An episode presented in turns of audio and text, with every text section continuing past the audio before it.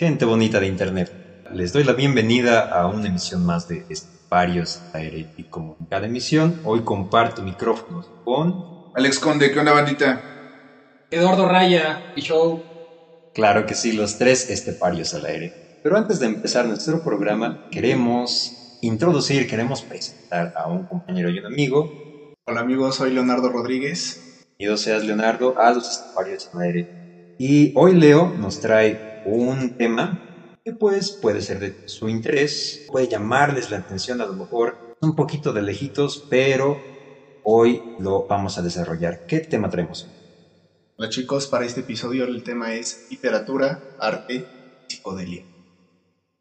Antes de empezar queremos aclarar algunas cosas. Primero, nosotros no promovemos ni hacemos apología al consumo de sustancias, eh, lo segundo es que nosotros no vamos a dar ningún eh, procedimiento explícito para el consumo de estas sustancias, claro que no. Lo único que vamos a hablar es de la influencia, em, digamos, que tienen tales en la creación artística. Nada más. No vamos a hacer una mención explícita, no vamos a dar un procedimiento, nada de eso.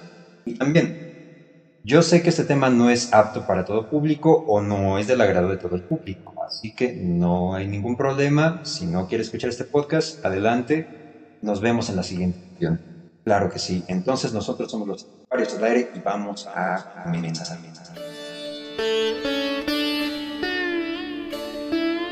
Fue en 1938. El científico Albert Hoffman descubrió la sustancia llamada LSD número 25 pero fue hasta 1943 cuando decidió repetir la síntesis del LSD-25. Fue en ese entonces cuando descubrió los efectos que tenían sobre la conciencia y la percepción del mundo externo. Lo que usted acaba de escuchar fue una experiencia que al final de cuentas el científico antes mencionado no, no tenía ni idea del impacto que iba a tener en la sociedad ni en el arte esta sustancia a una anécdota bastante conocida por algún sector de la sociedad. Es el día de la bicicleta. Lo que trató de hacer Albert Corman era de consumir LSD ya de una manera más, ¿cómo se le puede llamar? Más consciente. Por decisión propia. Por decisión propia, ¿ok? Entonces, exactamente ingirió 250 microgramos de esta sustancia para regresar a su casa. Entonces, pero no tenía ni idea de lo que iba a pasar.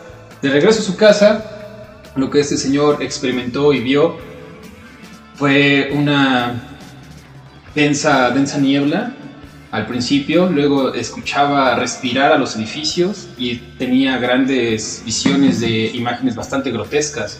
Llegó a su casa y pues al final de cuentas tuvo, al siguiente día tuvo una revelación y una liberación, como él lo dijo, espiritual, ¿no? Sentía que él había despertado nuevamente, que había nacido otra vez. Sí, precisamente es muy curioso, ¿no? Porque eh, Albert Hoffman eh, inicialmente tenía un acompañante y su acompañante era quien lo estaba siguiendo y pues estaban en, estaban en la bicicleta porque pues recordemos que en esos años todavía eran eh, años de posguerra, de la Segunda Guerra Mundial, y pues los carros todavía estaban como muy predilectos para las sociedades o para los económicos de sociedades altas y más que nada por seguridad. Entonces es por eso que se le llama la anécdota de la bicicleta, porque él iba en bici. Y como dice mi compañero, eh, pues él estaba en ese trance, él estaba teniendo estas revelaciones y estaba teniendo estos efectos. Es cuando estaba descubriendo los efectos que tenía el LSD sobre las personas. Fue a partir de ahí que él decidió empezar con experimentos más constantes, empezó a, decidir, a decidirse por el autoensayo y empezó a registrar todo en notas y en diarios para poder tener un seguimiento del efecto del LSD en el cuerpo humano. Una bitácora de sus alucinaciones. Albert Hoffman, a pesar de que el propósito inicial de su sustancia no era el de volverlo tan famoso, él había creado una sustancia que iba a catalizar el, en la sociedad y en la creación literaria sobre todo. Pues él, él ha sido sabio, mejor dicho, se proyectó al mundo como una sustancia o como una herramienta que serviría para abrir la conciencia y serviría como un viaje de creatividad para los escritores. Es ahí cuando empezamos a eh, observar estas eh, interacciones con las sustancias psicoactivas o con esta sustancia psicoactiva y la literatura. Primeros acercamientos que tuvo Albert Hoffman fue con un escritor alemán, se llama Ernest Junger, y él fue un escritor muy polémico porque fue uno de los catalizadores para la literatura del nazismo. Pero eh, eh, Albert Hoffman era un lector empedernido de su literatura y sobre todo de una obra llamada El corazón valiente. La interacción entre estos dos, entre estos dos sujetos fue cuando Albert Hoffman le mandó una carta de felicitaciones de cumpleaños y pues le empezó a comentar algunas cosas que le había gustado su obra, le llamaba mucho la atención la forma de, en la que él percibía el mundo, la vista o el filtro estereoscópico que tenía Ernest Younger del mundo y cómo lo plasmaba en su literatura. Fue en ese momento cuando, bueno, no, no precisamente en ese momento, pero fue después en su intercambio de cartas cuando Ernest Younger le comentó que pues él ya sabía de Albert Hoffman, ya sabía de su trabajo, ya sabía de sabía que era un científico reconocido y que pues él había descubierto estas sustancias psicoactivas y le empezaron a llamar mucho la atención y fue ahí cuando pues ya empezaron como que a hacerse estos planes o se empezó a pues formular, ¿no? Toda esta idea de pues hay que conocernos y hay que probar qué onda, ¿no? Hay que ver qué, qué podemos hacer. Estos dos personajes se conocieron personalmente en el año de 1949, justamente cuando el, la obra de Ernest Younger, Heliópolis, se había publicado. Entonces fue a principios de febrero de 1951 cuando se empezaron a planear toda esta, pues esta aventura y sus experiencias con el LSD. Entonces Hoffman le había propuesto a Younger, con propósitos no médicos, por cierto, y empezaron a experimentar con esta sustancia. Entonces Hoffman tenía claro que Younger era una persona dotada con una gran sensibilidad artística y esto fue pues como una de las razones por las que ellos decidieron empezar a experimentar ya formalmente, de manera no médica, con un doctor. Este doctor era un farmacólogo y era profesor Heribert Conset, quien iba a participar en el experimento para irlos guiando, pero sobre todo para irlos cuidando y, e ir observando todas estas interacciones y las reacciones que tenía Younger, pues eh, con, con la sustancia, porque no podía preverse qué tan sensible iba a ser Ernest Younger con una sustancia que pues nunca había consumido. Y pues fue así como la fase inicial se caracterizó porque ellos empezaron utilizando solamente una cantidad miligrámica de 0.05 miligramos de la sustancia del LSD puro. Pues este experimento podría decirse que les dio resultados muy característicos porque se observó la intensificación de las vivencias estéticas. Por ejemplo, ellos tenían unas rosas porque este experimento lo hicieron en la casa de Albert Hoffman él tenía unas rosas rojo-violetas que adquirieron una luminosidad insospechada y renombraron con todo un brillo significativo. El concierto para la flauta y arpa de Mozart que tenían de trasfondo empezó a tener un sentido en su belleza y la música se empezó a volver hasta cierto punto celestial. Algo que compartieron todos ellos fue el observaron velos de humo que ascendían con facilidad. Ellos los, lo plasman o lo describen como si fueran pensamientos de un palillo de incienso japonés.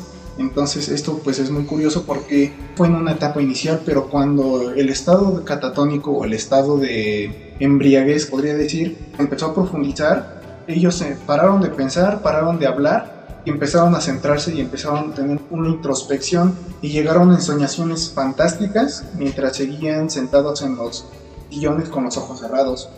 Algo que dice Younger fue que él gozó del policromatismo de cuadros orientales que tenían en, la sala. Eh, Hoffman, por su parte, estaba de viaje con tribus bereberes del norte de África.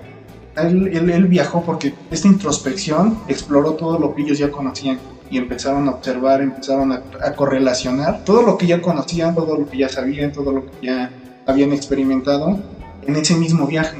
Entonces, pues esto fue como una revelación y uno de los experimentos más importantes que ellos tuvieron. Y fue así como ya Ernest Younger empezó a inspirarse para escribir en sus obras.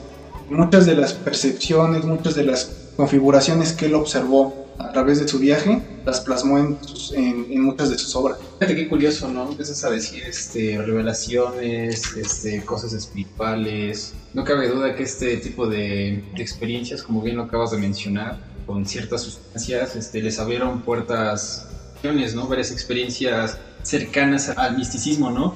Esas religiones asiáticas ¿no? y orientales que influyen un poco a la meditación ¿no? para la elevación de la conciencia, la elevación del espíritu. Yo creo que estos dos señores jamás pensaban en lo que iban a llegar, ¿verdad? Pero tuvieron cierta repercusión o bastante impacto, diría yo, a la literatura. ¿O tú qué piensas, Alan? Pues como todo, digamos, tiene un antecedente. Eso es algo que queremos aclarar aquí y que yo creo que varias personas de sus canales, podcast han aclarado. Nada, absolutamente nada aparece de la noche. Todo tiene un proceso, todo tiene una influencia, todo tiene un procedimiento. Hay muchos intentos, un increíble número de intentos, pero al final son solo unos pocos. La historia perdona, es muy cruel el tiempo y así como es cruel también, es eh, beneficioso con algunos otros. Yo quiero mencionar sobre todo algunos antecedentes, ¿no? Primero, Charles Baudelaire, desde su pedestal de poeta maldito, también hay otro, no lo vamos a mencionar aquí porque ese autor merece su propio programa, pero Charles Baudelaire pues ya empezaba a tener alguna, digamos, alguna experiencia, alguna influencia de algunas otras eh, sustancias que de cierta forma pues ya plasmaban en su escritura.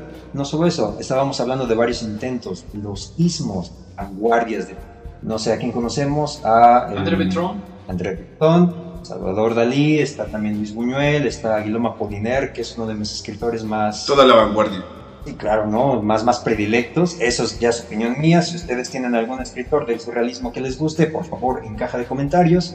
Y empiezan ahí, ¿no? La, digamos, romper los límites de, de, la razón, ¿no? A través de los sueños, que era precisamente eh, algo que proponía el surrealismo. Estoy diciendo cosas muy resumidas, pero eh, igual, si ustedes tienen ganas de leer a los surrealistas, adelante. Y yo creo que la generación, no la primera generación, obviamente no, pero digamos que estuvo más abierta a, a comentarlo, más abierta, digamos, a mostrarlo al público definitivamente. Gregory Corso, Lawrence Berlinghetti, um, estoy este, William Burroughs. William Burroughs, el maestro de todos los, los beats, ¿no? Y por supuesto, sus dos estrellas más grandes, ¿no? Jack Kerouac y Allen Ginsberg. Pez gordo. El pez gordísimo de la poesía, ¿no? Porque Jack Kerouac estaba más que nada por la parte de la narrativa. No estamos diciendo que Jack Kerouac no haga unos poemas que digas, wow, ¿no? Allen Ginsberg definitivamente en la poesía es, eh, estaba bien cimentado, la poesía era lo suyo, ¿no? Hasta tiene este pues, famoso poema, ¿no? Este, veo las más brillantes de mi corazón. Aullido. Ah, por Aullido, supuesto. Ese es un poema que yo creo que todo el mundo ha escuchado, ya sea por algún programa, por alguna caricatura, por alguna película. Es que Allen Ginsberg deja su huella imborrable en la poesía. Y pues estos compañeros nunca, nunca, nunca, digamos, ocultaron que utilizaban sustancias, ¿no? Para, eh, no sé si decir inspirarse, para, digamos, soltar un poquito la pluma, pero también hay alguna, digamos, hay una cosa muy curiosa aquí. Ellos no escribían precisamente en, este, en este estado, ¿no? Y todos los artistas, yo creo, o la mayoría de ellos lo han dicho. Nosotros no escribimos, no hacemos, no, no filmamos, ni cantamos, ni nada en, digamos, en el estado que, que nos provocan estas sustancias, ¿no? Al contrario, son recuerdos, son como huellas que han dejado ¿no? en nuestra, en nuestra cultura, ¿no? Incluso si no mal recuerdo, eh, utilizaban una técnica que se llamaba fluir de conciencia, ¿no? Es- consistía en los pensamientos que llegaban a tu mente, después corregías ese El devenir de la el conciencia. devenir de la conciencia, ¿no? Ya para plasmarlo en la en el poema, en la narración como tal. Fíjate que, que cualquier psicoactivo implica libertad y delirio. Tenemos aquí en los años 60 a Carlos Castaneda con las enseñanzas de Don Juan. Y pues el LSD no es la única sustancia psicoactiva. Hay sustancias no sintéticas que se encuentran en nuestro país, como tenemos el peyote, tenemos los hongos, eh, la mezcalina que deriva del peyote, tenemos el floripondio, que incluso tú vas por la calle y muchas personas poseen ese tipo de planta, ¿no? Esto ha influido desde nuestra cultura prehispánica porque nosotros ocupábamos ese tipo de plantas psicoactivas para acercarnos a los dioses. Es por eso que María Sabina se le considera la sacerdotisa y ella le nombra a sus, en este caso, pues sus niños, sus niños santos, ¿no? Eh, precisamente es eso, eh, medicina que viene de, de la tierra, espiritual, ¿no? medicina espiritual, por supuesto. Y incluso ha habido ceremonias, eh, rituales eh, en los cuales te preparan para, para recibir, digamos que esa, esa hierba sagrada, se le puede denominar en ese tipo de círculos. Hay escritores como Aldous Huxley, eh, William Blake, tienen bien presentes eh, psicotrópicos, ¿no? En su literatura. Estoy pensando, por ejemplo, en Jack ¿no? Que es un diario de explicación bastante canina, ¿no? el, el- el opio. Eh, me parece que ese libro no se consigue muy fácil del mundo. No sé, yo lo he intentado conseguir y, y, pues la verdad no. Quiero retomar un poquito a, Allen Ginsberg porque pues después de todo esas, esas repeticiones, ¿no? Esa, esa forma de disimular, no disimular, de tratar de representar eh, estas sustancias, ¿no? Eh, Lo, lo que les decía, ¿no? Es un recuerdo, es una huella que debe y, y trata de imitar precisamente con esta aparente repetición de sonidos que a lo mejor a nosotros, que somos de una tradición literaria completamente diferente, nos puede sonar como una cacofonía. Cierto, no lo es, tiene una intención.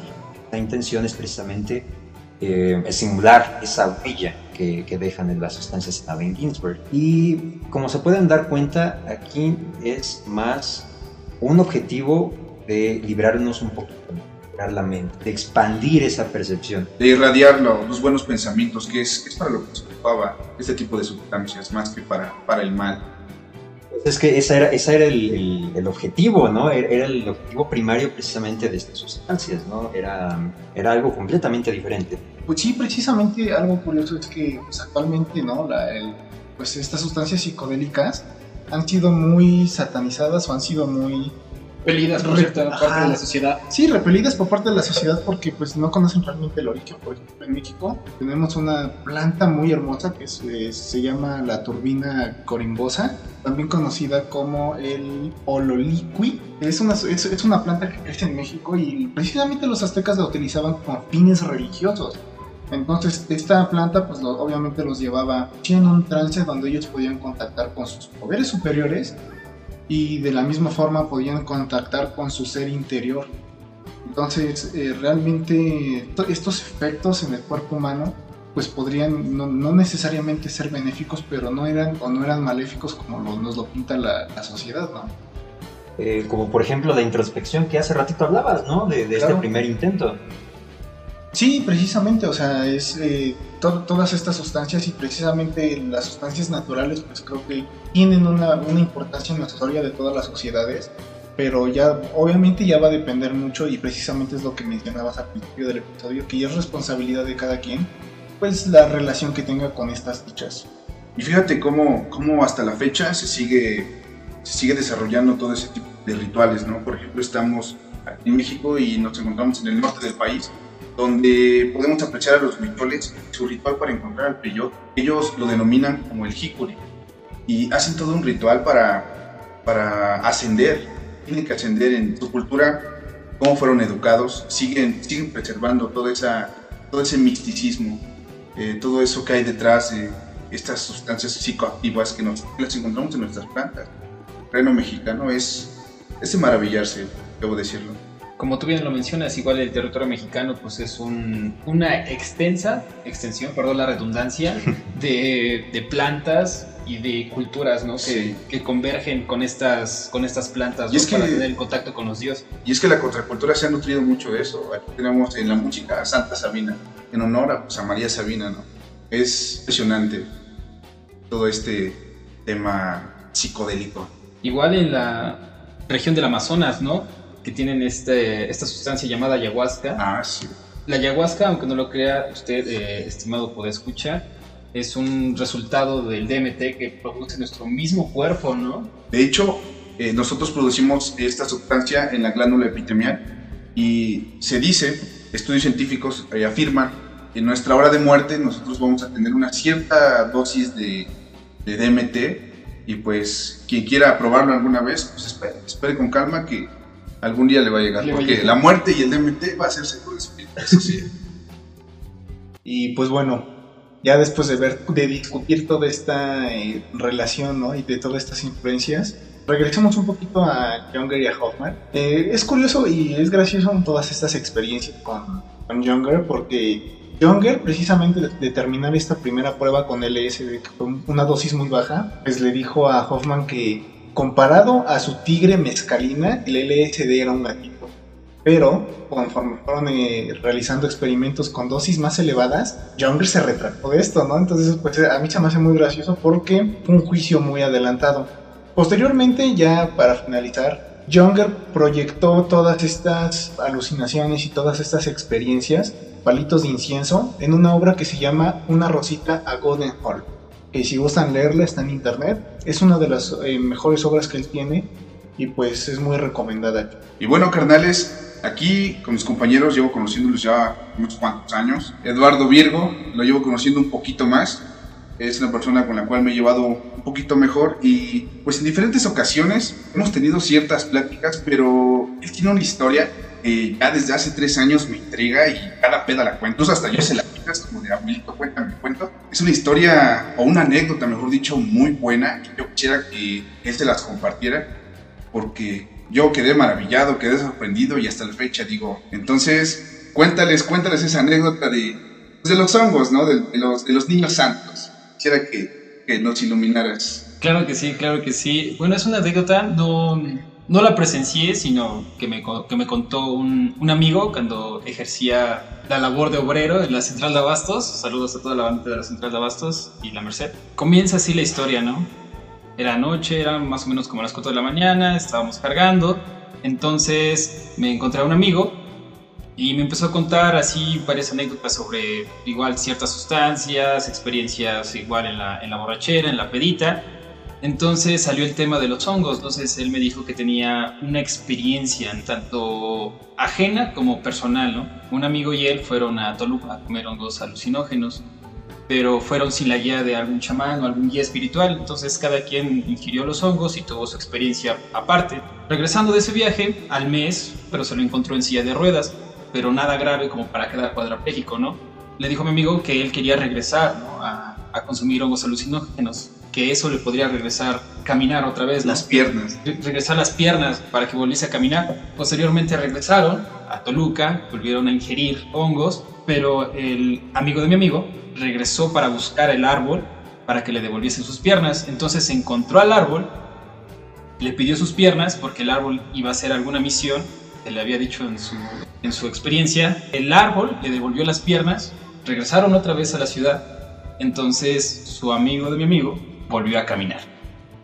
No, man. Qué, qué impresionante, ¿no? Cabe recalcar eh, y mencionar esta relación que está entre la naturaleza y, y, los alucinógenos, ¿no? Imagínate que un día vas y pierdes algo más que una extremidad, pero es probable que, que no suceda. Esperemos que, que no caigan en esa tentación. Hacemos mención otra vez de que no deben consumir estas drogas. Nosotros no estamos promoviendo nada de esto, solo es anecdotario. Estamos comentando las influencias que tuvo en la literatura, en algún tipo de arte. También un, unas recomendaciones que yo quisiera hacer eh, por parte de la música. Está gestando una banda demasiado buena que se llama Los Corne. Eh, deberían escucharlos, van a escuchar o van a encontrar el link en, en, las páginas, en las páginas oficiales. Y pues síganlos, es una banda que toca un género psicodélico rock. Son muy buenos, a decir verdad son muy buenos y ojalá los puedan escuchar. Igual hay varias banditas influenciadas, ¿no? Sobre, sobre estas sustancias, ¿no? En el contexto mexicano está Apolo, Felipe el Hombre, Rider Negro, Rider Negro, eh, El culto del ojo rojo, igual... La revolución de Emiliano Zapata, que en su tiempo fue un rock psicodélico mexicano que, pff, pesado. Enigma, eh, Poncho Pilatos, todo, todo mexicano, todo absolutamente mexicano. Ya si quieren irse al contexto... Eh, de habla inglesa, pues tenemos a Led Zeppelin, The Doors, cosas que ya son de clásicos, ¿no? Pero pues en el contexto mexicano hay antes y un después en la música, igual en el cine podemos encontrar alguna película. ¿Querías mencionar alguna eh, pues película? sí, eh, existe una que se llama The Life, eh, la recomiendo mucho, es eh, una metáfora al, al, LCD. Y también van a encontrar el link del tráiler, ojalá la puedan ver y la puedan encontrar, ¿no? Porque difícilmente vas a encontrar en YouTube este tipo de películas por el contenido que, los que nos propone. Entonces van a encontrar el link de la página, de la reseña y ojalá la puedan ver. Güey, lo que me sigue perturbando es tan... es que fíjate, güey, es como, es como el final contrario de Supercampeones donde el niño despierta, pero el niño sí tiene piernas. Bueno, pero el Supercampeones, eh, Oliverato no las recuperó. No, de, hecho, de hecho, lo contrario. Las pierde, ¿no? Sí, sí, es bastante perturbador hasta cierto perturbador, punto. pero al final de cuentas pero chido, ¿no? Final feliz. Suena como una historia que, que podría ser. Suena como una historia que contaría Dross. Ojalá Dross escuche esto y, y, venga a buscar aquí a, A la Rosa Al buen- al Eduardo Virgen, o ¿cómo dijiste? Eduardo Virgo. Ah, Eduardo Virgen. Ojalá te entreviste y Más historias más historias. Ve más seguido a la Merced. Por supuesto, ahí saludos nuevamente a toda la bandita de la Merced y la central de abastos de la CDMX. Pues regresando un poquito al ámbito literario y dejando a Supercampeones atrás, eh, vamos a eh, les voy a contar algo que es muy gracioso, es una anécdota de Aldous Huxley. Eh, El LSD ya había influido en la literatura eh, tiempo después con, con muchos más escritores, pero Aldous Huxley fue uno de eh, los escritores que recogió y publicó Las Puertas de la Percepción, que fue un fruto de sus experiencias con la mescalina. Pero gracias a Hoffman fue que él empezó ya como que interactuar esta, con esta onda del LSD. Fue en Mosca, donde es un ensayo escrito, donde él recogió todas sus experiencias. Incluso llegó a ser tan fan y tan entusiasta de esta sustancia que llegó a, su- a pedirle a su esposa Laura que en su lecho de muerte le inyectara una dosis mientras estaba agonizando. O sea, esta fue como de, más mujer, dale porque quiero. O sea, es muy gracioso, ¿no? Porque él, él llevó esta relación con sustancia a tal grado de que su lecho de muerte quería. No lo recomiendo, no lo hagan chicos, pero pues es, es- es una de las anécdotas que tiene la historia de la literatura. El DMT no fue suficiente, quería más. Nunca es suficiente. Pero recordemos que no somos psicología, solo es algo que estamos mencionando. Y bandita, pues hay que hacer igual unas menciones acerca de cómo influyó este tipo de sustancias en otros géneros musicales. En este caso tenemos el jazz. Incluso existe una película, un pianista excelente, un virtuoso en, en lo que es este género, que es Joe Albani. La película la pueden encontrar como La vida detrás del jazz, Joe Albani. Habla de estas adicciones a estas sustancias químicas y otras un poco más psicotrópicas cómo influyeron en, en este tipo de música, ¿no? Que al final de cuentas es, esta música es embriagante, es alucinante, es, es como un delirio auditivo. Y me gustaría, Alan, que, que nos mencionaras un poquito más de... Yo tengo de referente en cuanto a jazz, de algunas sustancias, yo creo que el mi referente más claro es la de Thelonious Monk, de Gillespie, estamos hablando de, de Miles Davis en su momento, cuando hacía vivo, Parker, ¿Qué por más, supuesto. no? Claro, ahí hay una, una cosa muy, muy interesante, ¿no? Que me gustaría que... Creo, creo que olvidaste mencionar a Chet Baker. El problema con Chet Baker es que, pues sí, ahí estaba, ¿no? Nada más que Chet Baker es, digamos, cuando de cierta forma ya está. Que los músicos de jazz, algunos sí, algunos no, digamos, con este, la experimentación con estas sustancias. En el caso de- del bebop, llega a ser un poquito escandaloso, porque después de todo la, la naturaleza del bebop, ¿no? Esta, esta música llena de energía, llena de, digamos, de improvisaciones, de, de no sé, energía al final de cuentas. Yo creo que la influencia de las sustancias en los de músicos de vivo, pues yo creo que, que se nota. También he, he sabido que, que Charlie Parker eh, consumía, consumía este, chascos. Empieza, digamos, un poquito la influencia ya este...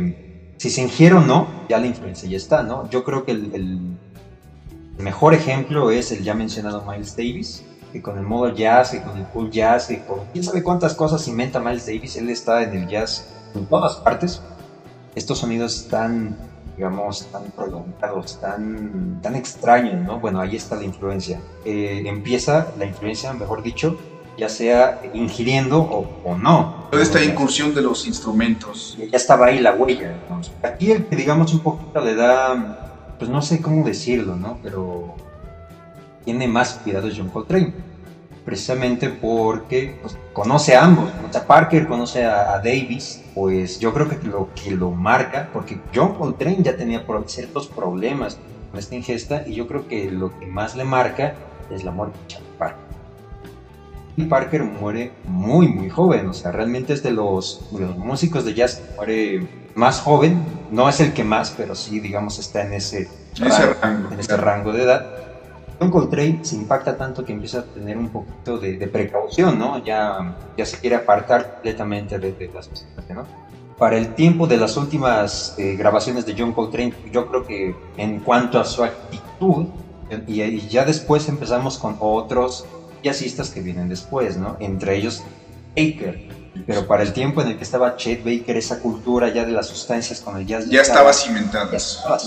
Exactamente. Y todos estos músicos que acaban de mencionar aquí, mis colegas, se pues tuvieron cierto eco, ¿no? En el, en el nacimiento rock ácido, ¿no? Porque ya que el rock se empezó a alimentar de este, del blues, del jazz, de varios géneros, ¿no?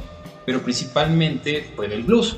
Fue nacimiento, ¿no? De la, de la raza afroamericana, ¿no? Que en ese momento estaba en, en Estados Unidos. Pues los principales es, exponentes de este rock ácido, pues fue Janis Joplin, fue Jimi Hendrix, Cream, Bandas de los 70. Bandas de los en general. 70s, finales de los 60s, principios de los 70s, ¿no? Pero yo creo que el declive, ¿no? De, de Se te olvidó mencionar a Santana. Santana, Carlos Santana. Santana también. Y entre otros, igual si quieren este, mencionar ahí en la caja de comentarios a más músicos que se nos estén pasando, pues igual lo, lo pueden hacer para enriquecer más esta, esta charla, ¿no? Y yo creo que el declive, como antes ya lo mencionaba, de, de todo esto, pues yo creo que fue la, la incursión, ¿no? De este, de este grupo tan selecto, que fue el Club de los 27, ¿no? Que empezó a morir.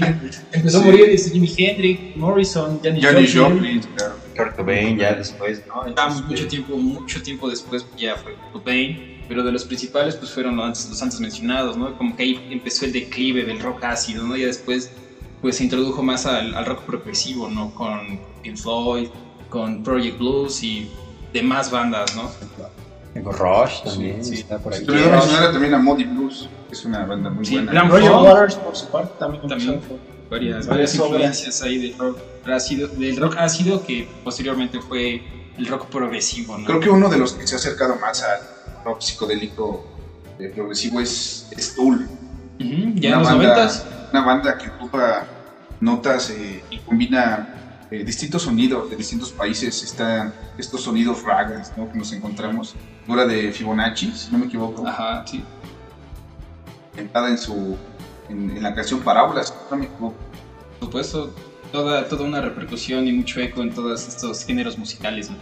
Sí, es, es impresionante cómo, cómo tiene este impacto el- la psicodelia en, en la música, en el, en el arte en general, ¿no?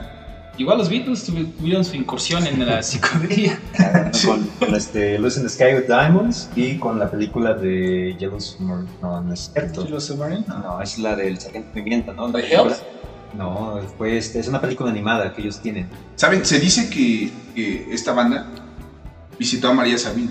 Es, es como una, un, un mito, ¿no? Que, que se cuenta por Varios ahí. mitos que se cuentan por ahí del, del rock ácido, ¿no? Que igual fue Jim Morrison, fueron, si no me equivoco, también fue tal vez los Rolling Stones. Bueno, los Rolling Stones sí creo que es más que obvio, ¿no?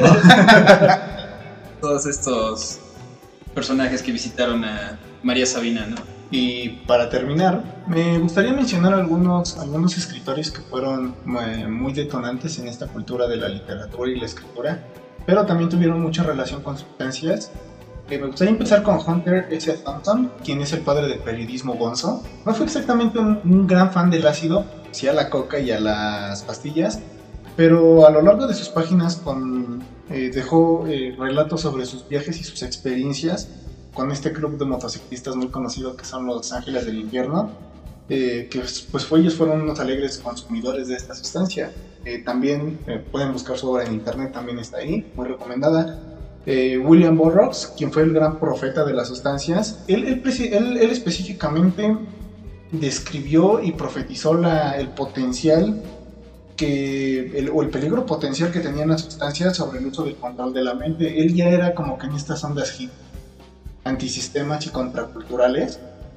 Y por último, pero no menos importante, es Ken Kesey, quien fue el autor de Alguien voló sobre el Público. Él, él es como que uno de los más detonantes o sospechosos, ¿no? Pues él, él trabajó, experimentó con el LSD para los experimentos que el ejército norteamericano desarrolló en los años 50 y junto a un grupo de, que se llamaba Grateful Dead organizó sesiones amenizadas con hippies a bordo de esos autobuses eh, pintados con varios colores, como bueno, cuando todos lo- los conocerán si vieron Scooby-Doo, pero pues algo, algo, algo interesante de él es que pues él tal cual no era escritor, pero sí fue, eh, eh, sí escribía, pero especialmente él era enfermero y un, pues su relación muy estrecha con el LSD es comentada porque él trabajó para el proyecto MK Ultra ¿no? de la CIA, que trabajaba, que se enfocaba en el control de la mente y utilizaba como sustancia base el LSD. es de ahí que nace tanta relación con el LSD.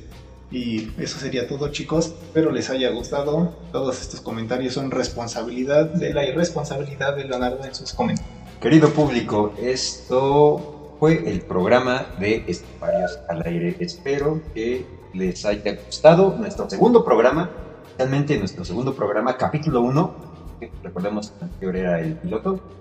Y pues les dejamos las redes sociales del video, eh, Instagram, Facebook, por favor síganos. Cualquier cosa aquí en la cajita de comentarios. También en Spotify, síganos, por favor. Ahí también vamos a subir el podcast de Esteparios al aire. Y pues suscríbanse. Entonces, esto fue Esteparios al aire. Yo soy Adán Amado. Alex Conde. Eduardo Virgo. Yo soy Leonardo Rodríguez. Y adiós.